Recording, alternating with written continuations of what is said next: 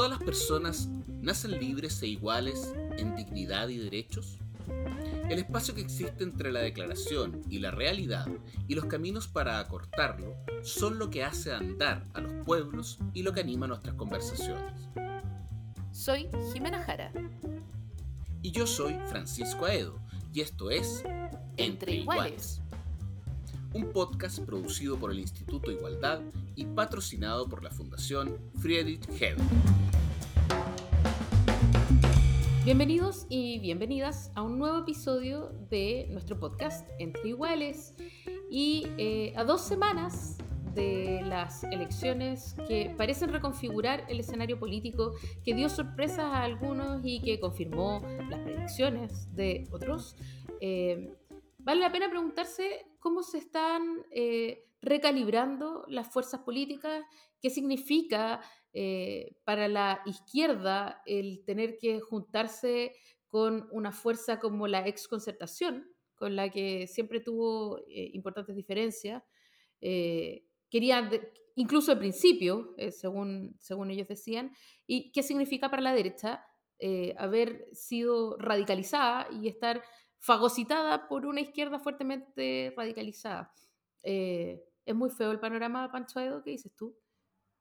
O sea, yo creo que es un, es un panorama bien complejo. Es bien complejo y es bien, es demasiado móvil, demasiado como líquido, como dicen algunos. Eh, yo creo que supera un poco la, la, capacidad de analizar. Me da la sensación que la, la, velocidad de los cambios en materia de estructura política, por decirlo así, está superando lo que lo común y corriente que veníamos a en las últimas décadas, por decirlo de alguna manera. Yo creo que los últimos dos años en general han sido de una complejidad y una velocidad de cambios bastante grande. Y en ese sentido siempre fueron sentarse como a, tratar, a tratar de analizar y ver cuáles han sido esos cambios. A mí esa es la sensación que me da, pero yo creo que es muy, pero muy complejo. Sí, tratar de procesar, ¿no? Tratar de soplar la madeja, decía por ahí un, un amigo mío. Em, así que, bueno, para eso vamos a hablar con alguien que sabe eh, comenzar a, tirar estos hilos con paciencia, procesar y mirar. Eh, él es Eugenio Tironi, es doctor en sociología de la Escuela de Altos Estudios en Ciencias Sociales de París, eh, es investigador, es docente universitario y es, por supuesto, un conocido analista y observador de la realidad. ¿Qué te parece? Me parece, me parece bien. Me... Creo que son muchas las dudas y hay que empezar a tratar de encontrar respuestas. Así que vamos. Bueno, y para conversar de esto que hemos estado comentando con, con Jimena, estamos eh, con el analista, columnista. Eh, yo creo que vale poco las explicaciones porque todo el mundo lo conoce. Con Eugenio Tirone, quien agradecemos por estar acá con nosotros en Entre Iguales, en este podcast.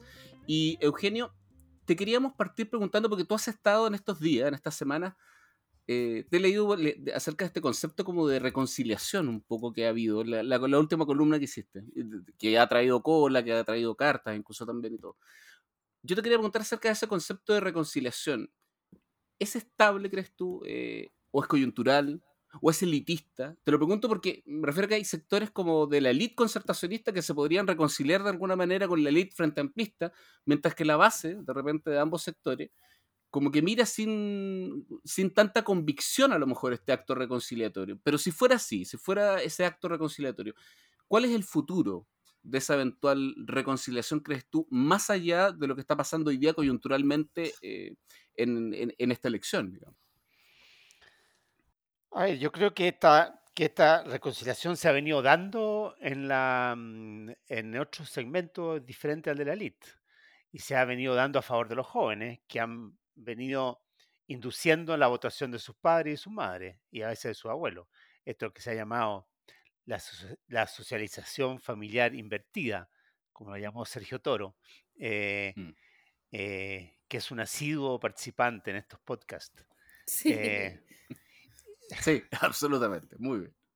Y es cierto, porque nosotros veníamos, o sea, históricamente, digamos, se supone que son los mayores los que influyen sobre el voto de los hijos, y ahora se ha invertido esto porque los hijos tienen más educación, tienen más información, tienen más acceso a tecnología, y por tanto inducen, a veces con sus pequeñas mentirillas incluso, eh, el, el, voto de los mayores. Entonces, eh, lo que sí que en la elite había una, un divorcio muy grande, había un divorcio muy grande porque esta nueva generación que, que, que creó una casa nueva, digamos, eh, que no hizo carrera al interior de los partidos, eh, como otras generaciones anteriores lo intentaron, Mm. eh, y que tuvo una ruptura bastante traumática con esta, además, esta, esta generación, la baby boomer, digamos, de la, de la concertación, que fue una generación muy hegemónica, eh, que digamos, muy resistente a su, a su obsolescencia, eh, Hmm. muy controladora. O sea, por lo tanto, la, el quiebre fue bien, muy traumático, ¿no es cierto? Muy traumático ¿ah? para ambas partes. Mm. ¿ah? Y particularmente para la parte, digamos, que fue finalmente desplazada, digamos, que, que fue la vieja concertación. Entonces, eh, yo creo que, mm, que, eh, que, es relevante que se produzca este reencuentro, donde la parte más dura del perdón obviamente viene de los mayores, como en todos los desencuentros familiares. ¿ah? No, los, los hijos pueden abrir la puerta, pero quien tiene que tragarse más dolores y, y resentimientos son los mayores, que además les queda menos vida por vivir, por lo tanto, eh, yo creo que entre morir amargado y morir perdonando, eh, más vale verdir- morir perdonando. Eh, ¿Cuán estable puede ser esto? Yo creo, que Mm. va, yo creo que suena que va a ser bastante estable, porque está basada, yo diría, más que en entendimientos programáticos que no lo han habido, no lo han discutido. Esto no es el caso, digamos, de la coalición semáforo alemana, ¿no es cierto? En que han negociado punto por punto, liberales, verdes y socialdemócratas. Esto es algo más afectivo, más emotivo. ¿Ah? Y las Mm. cosas emotivas duran más que las cuestiones eh, contractuales. Eugenio, y a propósito de esta reconciliación o de esa posibilidad, mira, he leído varios columnistas, analistas, eh, que, han, eh, que han traído a cuento eh, la vigencia de la, de la concertación, o más que la vigencia, lo inadecuado de la crítica excesiva a la exconcertación, como si este resultado en el que Boric nos impuso en primera vuelta tuviera que ver con ese tono eh, crítico en contra de la concertación. Yo personalmente tengo una mirada, eh, yo, yo, creo que eso es un error, o sea, creer que la gente se picó con el Frente Amplio porque no. criticaron la concertación, o sea, independiente que, de que sea necesaria una, una reconciliación y restablecer, por lo menos restablecer el diálogo desde una base de equidad eh, y, de, y, de, justicia moral, ¿no? Como lo que hablaba Ricoeur, reconocerse como pares, ¿no? Eh, que, que, sí me parece valioso, pero, pero me pregunto si, eh, si tú crees que hay algo de rechazo en el rechazo, valga la redundancia, de, eh, de estos grupos más jóvenes a la, a la, ex nueva mayoría, ex concertación, pacto social. No, yo creo, yo creo que, a ver, primero que, ah, yo creo que último punto respecto a esta reconciliación, este hecho que se produzca con, sobre la base de Lagos y de Frey, de esos dos apellidos, por Dios que simbólico, digámoslo así, ¿eh? Eh, son los dos grandes perdonadores, o sea, eh, ellos, ellos son, digamos, el ADN, digamos, de lo que fue la concertación. ahora, respecto a tu, a tu, a tu, yo no creo, digamos, que, que esta derrota relativa de Boric el 21 de noviembre, porque eso fue, se haya producido porque fue demasiado crítica la concertación. Se, se, yo creo que se produjo fundamentalmente porque una generación que no tiene sensibilidad a dos, a dos aspectos, que son la seguridad ni a la escasez. Y estos son los dos eh, elefantes que se instalaron en, eh, en, el link de la casa. La escasez por el temor a, a, la, a la, crisis económica y la seguridad por, por efecto de inmigración, delincuencia, narco, araucanía. Y, sobre esas dos, frente a esos dos elefantes, Claro, esta generación no tenía ni sensibilidad, no tenía porosidad, no, no, no lo veía. Eh, más bien lo minimizaba. Cuando hoy día Boric dice, yo reprocho a mis partidarios que siguen diciendo que esto es una invención, él se está hablando un poquito a sí mismo también, no, no es simplemente un reproche a, a, a, sus partidarios. ¿eh? Eh, Entonces yo creo que yo creo que tiene que ver más bien con eso, ¿ah? Yo creo que tiene más bien con eso. Y para, para abrirse estos temas, para, eh, para digamos así, eh, ajustar el radar, para tener herramientas frente a eso, la, la reconciliación familiar, digámoslo así, al interior de la centroizquierda es indispensable, porque en estas materias la centroizquierda tiene un bastante buen récord. O sea, me refiero a la exconcertación, que se ha puesto una palabra ahora de moda en estas últimas horas. Eh, eh, tiene un buen récord. O sea, la, la, inseguridad se acentuó con Piñera. el tema de la Araucanía se acentuó con Piñera. Mm. Eh, y hoy día incluso hay muchos que se preguntan después de los espejos, como Pedro Gandolfo en esa mm, fantástica columna mm. del sábado en el Mercurio, si acaso efectivamente eh, Cast está en condiciones de restablecer el orden eh, o no lo está. o, claro, si no... De alguna manera hay como una especie de necesidad de complementariedad sobre la sobre dos temas como son la seguridad, como dices tú, y el tema económico también, que el Frente Amplio necesita o requiere de esta exconcertación, pero también sin olvidar, yo creo que ahí hay un gran punto, digamos, eh, el hecho de que efectivamente dos, e, estos dos temas, en el fondo, explotan o se desarrollan a un nivel máximo en un gobierno que es un gobierno de derecha, como el caso de Piñera, en el fondo. O sea, el tema los niveles del, tema de inseguridad llegan a un nivel que ya ha sobrepasado incluso lo que uno podría pensar que podía ocurrir en un gobierno que fuera del signo de la derecha, por decirlo de alguna manera, ¿o no? Claro, pero hay que, hay que reconocer, para ser justo, que parte de la inseguridad eh, encuentra, digamos así, un cómplice pasivo, para usar eh, la terminología, en el estallido. ¿ah? O sea, el estallido fue un caldo de cultivo que permitió una expansión, digamos, de las redes, digamos, de delincuenciales y, de narco en Chile. ¿ah? Eh, o sea, en cierto modo, no son solamente los grupos violentistas los que se, se, se juntaron bajo las faldas del estallido y de las causas sociales. Yo creo que la delincuencia y el narco también lo hizo. Eh, entonces, yo no, yo no, yo creo que efectivamente eh, el gobierno actual y de Piñera tiene enorme responsabilidad, pero no, no le cargaría tanta la mata, a tanto la mata, digamos, en el sentido que yo creo que también hay una responsabilidad general del sistema político. Eugenio, eh, a propósito justamente del, de, de, esta, de este octubrismo, ¿no? Y que parece importante hacer una distinción quizá en aquello que anima el estallido, que es una cuestión mucho más transversal, que, eh, que es diáfana, es transparente, o sea, esta gente que va caminando, que le suben el, el metro que se siente pasada a llevar, porque además cierran el metro, se encuentra toda caminando, o sea, eso produce una indignación colectiva y un encuentro en esa indignación que además eh, se extiende a distintas áreas de la vida y eso es, muy claro, es muy diáfano y por eso la gente se suma, ¿no? Pero a la larga, eh, el, el, el, estallido se perpetúa en una suerte de octubrismo, ¿no? En guardar los símbolos eh, y con eso se empieza a hacer de nuevo un poquito más oscuro el, el, propósito, ¿no? Y te quiero preguntar, ¿Cómo ves tú esta idea de, del octubrismo como aliado de las reivindicaciones? O sea, eh, ¿le ha hecho un favor ese octubrismo al espíritu de, de cambios que, que, animaba el estallido en su origen?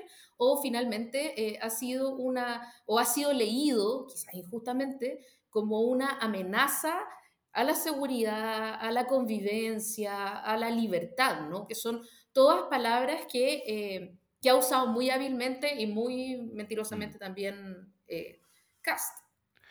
Mira, yo creo que nosotros en esto somos, hemos sido bastante pendulares. Yo creo que efectivamente, eh, como, como en general eh, el mundo académico, intelectual, no vimos venir, digamos, y para qué decir político, no vimos venir un evento de la, de la envergadura que tuvo el 18 y luego el 25 de, de octubre del 19, eh, eso mismo hizo que ocurrió como cuando se aparece un vehículo eh, en un camino solitario. Uno se encandila en la noche, digamos, se encandila con las luces. Y aquí se produjo un cierto escandilamiento, digamos, que yo creo que es el octubrismo, que, que, que el, woke, despertamos, ¿ah? Chile despertó, despertamos también lo de las ciencias sociales, que no veíamos cosas que, estaban ocurriendo. Eh, se acabaron las encuestas porque no habían predicho todo esto. Eh, o sea, se produjo una suerte de, de, de, estallido al interior de la capacidad de interpretación ¿ah? eh, y una suerte de idealización de lo que había ocurrido en circunstancias que es mucho más complejo, ¿no es cierto? Eh, ahora, yo creo que hay un riesgo que ahora se produzca un encadenamiento opuesto, digamos, un encadenamiento con el contraestallido, ¿ah? ¿ah? y que se crea que todo esto fue una fantasía, ¿ah? una ficción, un invento, y que van, incluso algunos que comienzan a decir, efectivamente este no, no había tanto malestar. Eh, realmente Piñera tenía razón que este no, no va así. Mm. Eh, entonces, yo creo que hay que mantener en ese sentido un cierto equilibrio eh, y no dejarse arrastrar por esa, por esa, por esa sensación. Ahora, de que el, estallido produjo, produjo efectos, lo produjo. Yo no diría que, digamos, no se puede negar que hay un vínculo entre el 18 y el 25, no, sería mm. absurdo negarlo. Lo del 25 fue una cantidad de demandas muy amplia, muy diversa, muchas contradictorias entre sí. Pero el mundo político tuvo la sagacidad, la astucia de encontrar de, en una, de lo que los gringos llaman ahora en la ciencia política el blame attribution, o sea, eh, la atribución, el encuentro de un culpable, es un culpable que, que venía de antes, que en realidad no, no producía mucho miedo, digamos, ¿ah? eh, entre mm. la ciudadanía a pie, pero que estaba muy presente en el debate más bien intelectual, que era la constitución de Pinochet reformada por Lago, y reformada varias veces, digamos. Y, y, logró este mundo político intelectual eh, depositar allí, por una parte, las demandas y depositar ahí las ilusiones de cambio. Y esto explica el, el plebiscito de octubre y el tipo de convencionales que elegimos en mayo. ¿ah? Mm. Eh, eh, y esto, esto, es, esto va, está produciendo y va a producir cambio. ¿ah? Eh, eso sí que es inescapable. Quizás no los cambios que se supuso en un mm. momento de prácticamente inventar el país de nuevo, porque la, lo que acaba de ocurrir en las elecciones es una severa advertencia frente a esa, e, esa mm. ilusión o a esa borrachera, pero que va a producir cambios sustantivos, sí que van a, va a producirlo. Entonces, respuesta corta. Eh, si el, si octubre del 19 ha tenido impacto, desde luego que sí. Eugenio, ¿sabes qué? Tú has hablado también de que nos encontramos frente a una especie como de, de fuerza como restauradora, por decirlo así, que es, lo que intenta Cast, versus una que busca constituirse o seguir constituyéndose en transformadora, que vendría a ser Boric. Y ahí yo te quería apuntar por el tema de las expectativas, precisamente un poco relacionado con lo que estabas hablando tú, porque el, punto que te quiero colocar es que cuál es la factibilidad de implementación de ambas posturas en un contexto eh, de, empate técnico, por decirlo de alguna manera, para usar otra palabra que está como de moda, desde el punto de vista parlamentario, por ejemplo, donde las fuerzas quedan súper equiparadas. Claro. Eh, donde también vamos a tener probablemente una elección que puede ser más o menos ajustada, y con una convención constitucional también, que fue como el gran referente que, que, surge a partir de todo esto, que si bien parece haber mostrado cierta apertura al nuevo contexto tras la, tras la primera vuelta, eh, sigue quedando de alguna manera a la izquierda de su sociedad. Mm. O más relacionada con quizás el, octubrismo, por decirlo de alguna manera. Pero la pregunta es respecto a las expectativas, porque ¿cuál es la factibilidad de estos dos modelos o, intentos que son restaurador, transformador, con un contexto de, muy, de mucho empate, por decirlo de alguna mm. manera? Sí, yo creo que si no tuviera que ponerle un nombre a esto, que ocurrió el 21 es un mate ahogado. Yo no, yo no sé nada de, ah. de ajedrez salvo haber visto Gambito de Dama, pero, pero es mover las piezas de un modo tal en que nadie puede eh, mover ninguna nuevamente ¿ah? eh, y donde ninguno gana. Yo creo que, el, digámoslo así, el electorado mostró una sabiduría inaudita, eh, porque a la, a la convención, donde le puso un congreso que la contiene, a los gobernadores les puso consejeros regionales que los contienen. Al presidente le, puso además también un congreso que lo contiene. Eh, con lo cual, lo que nos está diciendo es estimados señoras y señores eh, políticos y representantes, no negocien, busquen acuerdos y en general acuerdos que no sean tan refundacionales porque no quiero que se me metan en mi, en mi cocina, eh, en, mi, en, los cuentos que le relato a mis hijos cuando se duerman, eh, ni, en, ni, en, ni en mi dolencia de salud. O sea, esa cuestión déjenmela un poquito a mí. ¿ah? Yo, yo, no me hablen tanto de modelo, déjenme que yo manejo mi propio mini modelo. ¿ah? usando mercado, usando el Estado, subsidio, consumo, ISAPRE, FONASA. ¿ah? El mejor ejemplo. Eh, eh, yo creo que ese fue la, como, como, como el gran mensaje. Ahora, em, tú me decías, em, tú, me decías eh, eh, concretamente si esto, ¿qué, va a ocurrir con esto? Sí, ¿qué va a pasar con las expectativas, por ejemplo? Ah, porque se, han, abierto muchas expectativas a propósito de todo lo que ha sido esto. Pero yo tengo mis dudas sobre eso, fíjate. Yo creo que lo que, lo que ha pasado, la, eh, la, pandemia tuvo como efecto, y el mismo estallido y la misma convención, porque aquí hay algo de contraestallido y de contraconvención, ¿ah? eh, ha, significado un aplanamiento de las expectativas. Eh, o sea, eh, las expectativas no son algo que se manipula con facilidad por parte de las élites. Eso, es lo, que las élites creen. Y andan siempre discutiendo, oye, que tú estás creando muchas expectativas o tú no creas expectativas, como si fueran, las expectativas fueran una arcilla que yo modelo a mi gusto. No, las expectativas tienen que ver con con historias familiares, con trayectorias, con lo que la gente ve en el, entorno, eh, el entorno propio, local, como el entorno internacional. Y lo que hoy día todos vemos es que las cosas se ponen difíciles, digamos. Como decía, aparecen este elefante de la escasez, digamos, de la inflación, de que el problema ya no hoy día cómo rebajo la tasa, sino cómo evito que me la suban tanto mm. de crédito hipotecario, que es una experiencia totalmente nueva para toda una generación. Estaban convencidos cuando lo llamaba el ejecutivo del banco, era para bajarle la tasa, no para subírsela. Eh, entonces, todo esto eh, yo creo que ha hecho que, haya un aplanamiento de la expectativa automático, excepto en una cosa, excepto en una cosa, orden público. Yo creo que cualquiera sea el gobierno, el presidente electo, sobre algo la población va a ser implacable, orden público.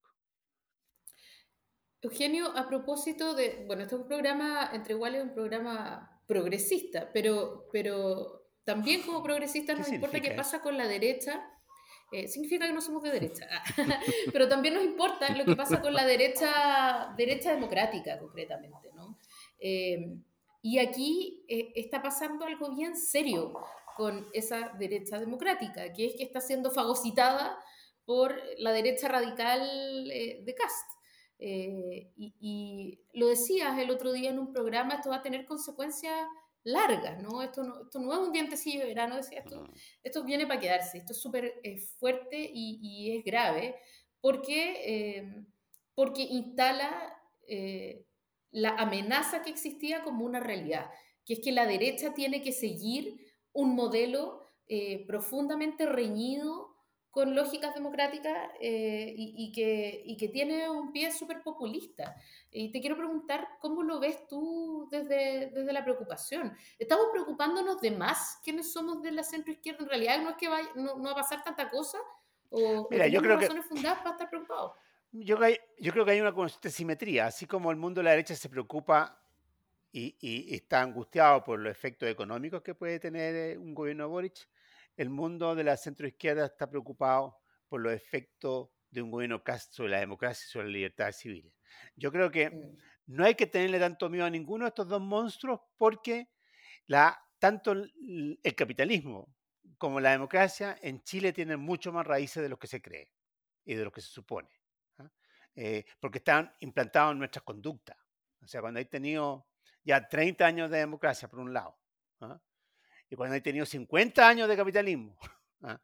eh, ya, eh, dame un respiro. O sea, esta cuestión no es, yo no la saco con una planadora, digamos, ¿ah? eh, o con una retroscadora, perdón. Retroscador, claro. Retroscadora. esto ya lo vivió Bachelet con, eh, con la reforma educacional, eh, que, fue, que, que, que, que, fue lo que precipita su caída, ¿no es cierto? Y tú sabes bien, Jimena, antes que Cabal. Eh, esto lo vivió Piñera respecto al tema de orden público. Entonces, yo creo que, que, que, no va a ser para tanto, ¿ah? no va a ser para tanto, eh, cualquiera sea el que gane. ¿ah? o sea, imagínense ustedes ante un gobierno la capacidad de resistencia que tiene el feminismo, ¿ah? que tiene el ambientalismo, eh, que, que, tienen que sé distintos movimientos sociales y territoriales, enorme. Y obviamente la capacidad de resistencia que tiene el mundo económico, y no me refiero solamente a los grandes grupos, sino a, las pequeñas y medianas empresas, a, a los contratistas, eh, a los camioneros para resistirse. Eh, cuestiones muy utópicas de un Boric son elevadísimas también. Entonces, eh, yo creo que hay que estar preocupado, pero no angustiado. ¿ah? Ahora, es cierto lo que tú dices, que la derecha democrática, o sea, o sea el proyecto Evópoli, digámoslo así, de la nueva derecha, fue sustituido por el proyecto de la vieja derecha conservadora que representa Cast. O sea, hoy, el día de Bópoli tiene menos diputados que el Partido de la Gente. Eh, bueno, es igual que el PPD, quiero decir. Eh, entonces, eh, y, digamos, y el Partido Republicano prácticamente los triplica. ¿ah? Entonces, yo creo que esto que está pasando en, la derecha está destinado a quedarse, que un poco, porque nos guste no, estamos muy parecidos a Estados Unidos, demasiado parecidos a Estados Unidos. En Trump, nosotros creíamos que Trump iba a ser, bien cierto, un, un vientecito que se iba a estirpar y sigue teniendo control del Partido Republicano. ¿ah? Eh, y amenaza con presentarse a candidato. Eh, eh, sigue teniendo una influencia muy alta, muy alta, muy alta, incluso sobre el Partido Demócrata. entonces yo creo que esto está más o menos destinado a quedarse, a, durar un buen tiempo. No, no, no creo que, que, que esos esfuerzos por por eh, una derecha más democrática, más centrista, se vayan a recuperar. ¿ah? Lo mismo diría al otro lado. ¿ah? Aunque pierda, dices tú. Claro. Aunque pierda, aunque pierda, aunque pierda, aunque pierda. Porque como, mira, salvo que, salvo que, que una cuestión que uno no puede descartar, ¿ah? que se produzca una avalancha a favor de Boric.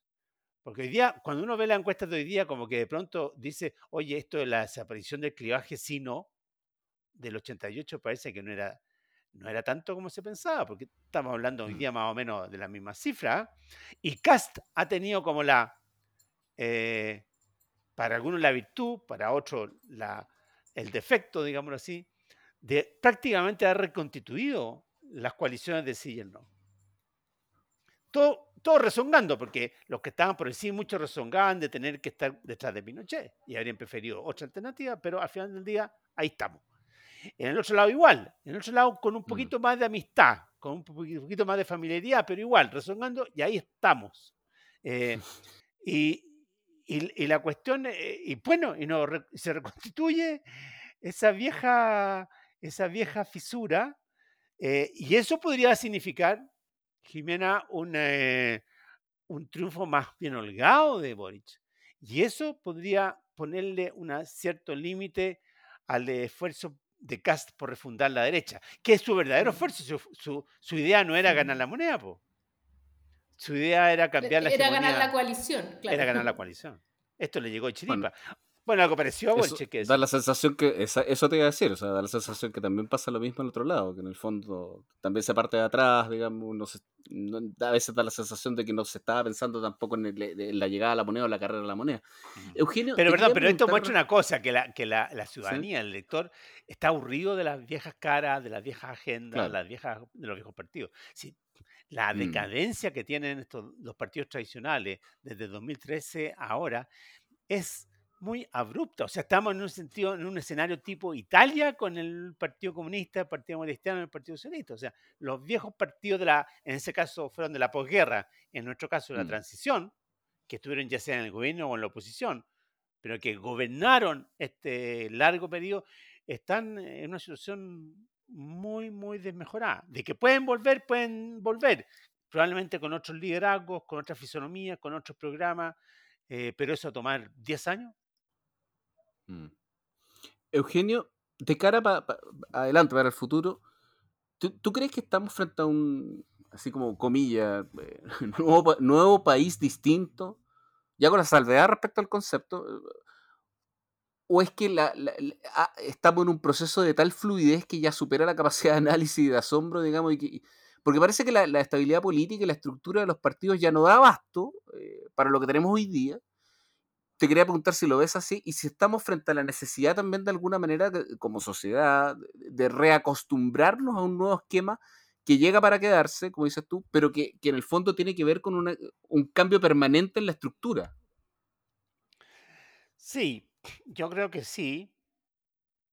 Yo creo que hay, digámoslo así, e, el, tipo de agenda que enfrentamos hoy día, por ejemplo, de la pandemia, el, tipo de, digámoslo así, de, desafío que enfrentamos, eh, y lo mismo ocurre con otros fenómenos como el, el calentamiento global, como que exigen una, digamos, no disponemos frente a ellos de una caja de herramientas y, de un bolsón de conocimientos que nos permita eh, fundar una autoridad incuestionable ¿ah? y estable. Eh, obligan mucho más al ensayo y error, digamos, un poco a la lógica millennial que, representa Boric. ¿ah? Eh, mm. Esa como ontología en la que está de moda, digámoslo así, ¿ah? en todas las organizaciones, incluyendo las empresas. Eh, y por eso las startups valen hoy día, una startup vale más que una, empresa con fierro, digamos, ya no Silicon Valley, en Chile. En Chile. ¿ah? Eh, entonces, eh, yo creo que, hay algo de eso. pero yo creo que, que, mm, que, vamos a tener nuevas fuerzas políticas. Esto, esto, es una reconfiguración que va a tomar sus años. Este ya se, en el fondo, lo que ha hecho la derecha es actualizar lo que ya ha ocurrido en la centroizquierda. Y es una preferencia por, por, liderazgo y estilo nuevo. Esto se, digamos, el desplazamiento de la vieja centroizquierda ya se ha producido con el Frente Amplio. Ahora se produjo el mismo fenómeno en la derecha. O sea, en ese, sentido, la derecha está atrasada. ¿ah? Eh, yo creo que se van a producir recoagulaciones en torno a esta nueva hegemonía, que son lo que representa Cast, lo que representa Boric al otro lado. Yo creo que es más estable lo de Boric que lo de Cast.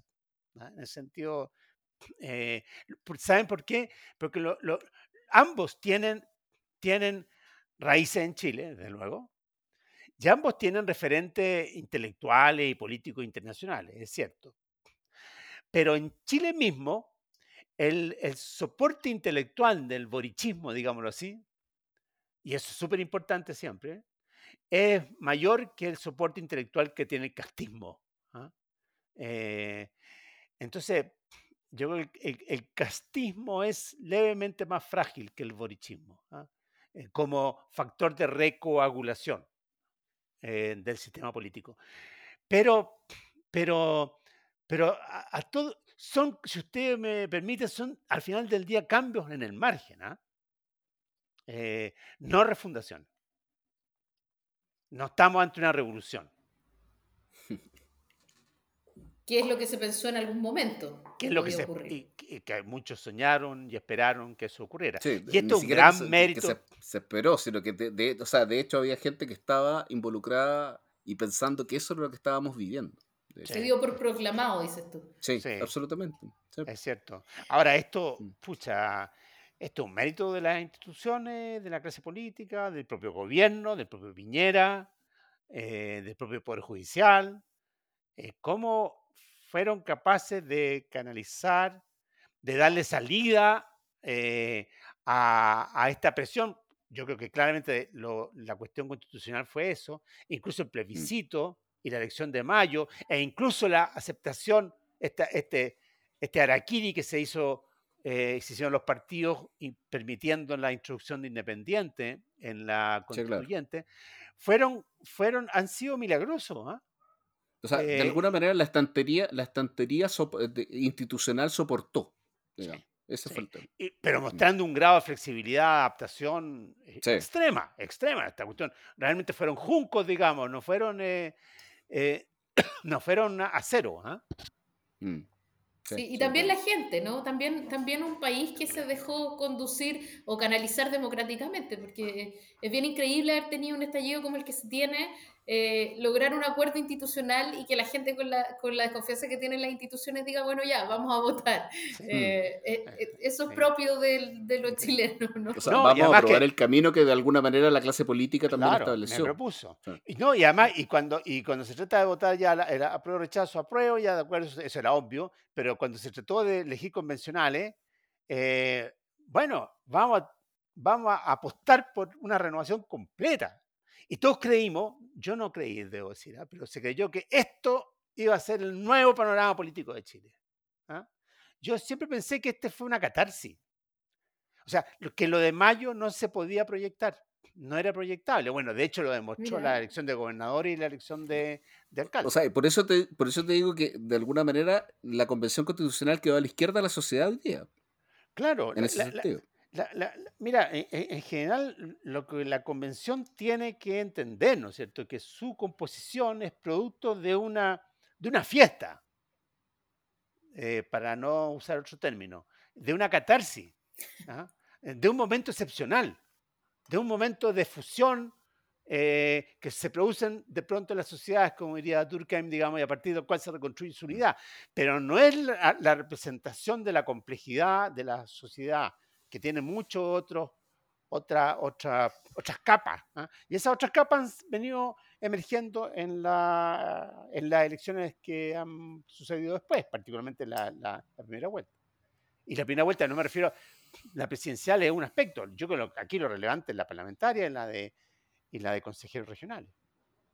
Ahora, igual eh, hay que considerar que para la parlamentaria no hubo las posibilidades para los independientes. Tampoco sabemos qué habría pasado mm. si, eh, si el padrón hubiera sido tan amplio eh, en opciones como fue el, padrón de las elecciones de convencional constituyente. O sea, y para muestra, y para muestra una prueba. Y para muestra una prueba, la senaturía en Santiago, por ejemplo, de Fabiola Capillay. Sí, es cierto, es cierto, es cierto. yo creo que, que fue sola y lo logró. No, y el Partido de la Gente, la cantidad de incumbentes que no fueron electos.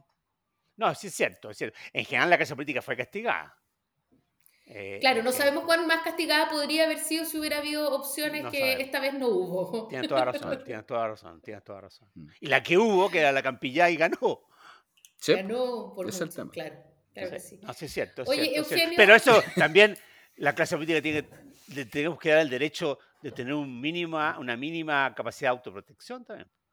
No, está bien, está bien, sí, O sea, pero además, más que autoprotección, Eugenio, también esta idea de, de, ordenar un poco las listas y de ordenar la coherencia en la legislación, porque este no es un único evento, la legislación es un poco más extensa en el tiempo y...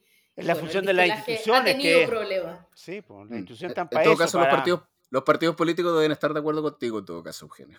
No huele. No ocultes tu militancia, Juan Francisco Aedo. No, no, no, no estoy diciendo nada. Ya. Oye, Eugenio, muchas gracias por estar con nosotros. Eh, nos encantaría seguir hablando eternamente, pero sabemos que no podemos abusar de tu tiempo. De todas maneras, igual vamos a usar un poquito más para pedirte una recomendación, para quedarnos ah. pensando en estos temas, disfrutando. Eh, en fin, puede ser una serie, una película, eh, un libro, un artículo, un chiste. No, chiste es más difícil, soy muy fome, pero tengo dos cosas que me gustaría recomendar. Obviamente, Succession, la, esta serie de HBO, porque eso es lo que estamos viviendo, eh, la sucesión eh, de una generación a otra, y ahí un buen ejemplo de lo difíciles y traumáticos que son estos procesos. Y, y una novela que estoy leyendo que me ha, que encuentro sumamente interesante, que esta de Juan Gabriel Vázquez, este colombiano, eh, que se llama Volver la vista atrás, que es la historia de la vida de Sergio Cabrera, un director de cine colombiano, y es el relato de su vida en China. Ellos vivieron como, prácticamente se educaron en China porque su padre se fue a trabajar a China en la época de la Revolución Cultural. Entonces, yo estoy voy ahí, no sé, voy ahí, por eso no puedo seguir contando lo que, en qué termina el libro. Pero qué cosa más, más, más, más, más, pertinente, ¿ah? que en el fondo eh, conocer lo que es el fanatismo, conocerlo de adentro, eh, el dogmatismo y, hasta dónde puede llegar la locura de un pueblo entero, estamos hablando, y del pueblo chino, que no es cualquier pueblo. Entonces, eso, eso, eso yo recomendaría. Para vacunarse en contra de los dogmatismos, dices tú. Muchísimas gracias Eugenio por la recomendación y por haber estado también con nosotros en este podcast Entre Iguales. Muchas gracias. Gracias Eugenio. Gracias a ustedes. ¿eh? Las opiniones vertidas en este podcast solo representan a las personas que las emiten y no necesariamente a la Fundación Friedrich Heber ni al Instituto Igualdad.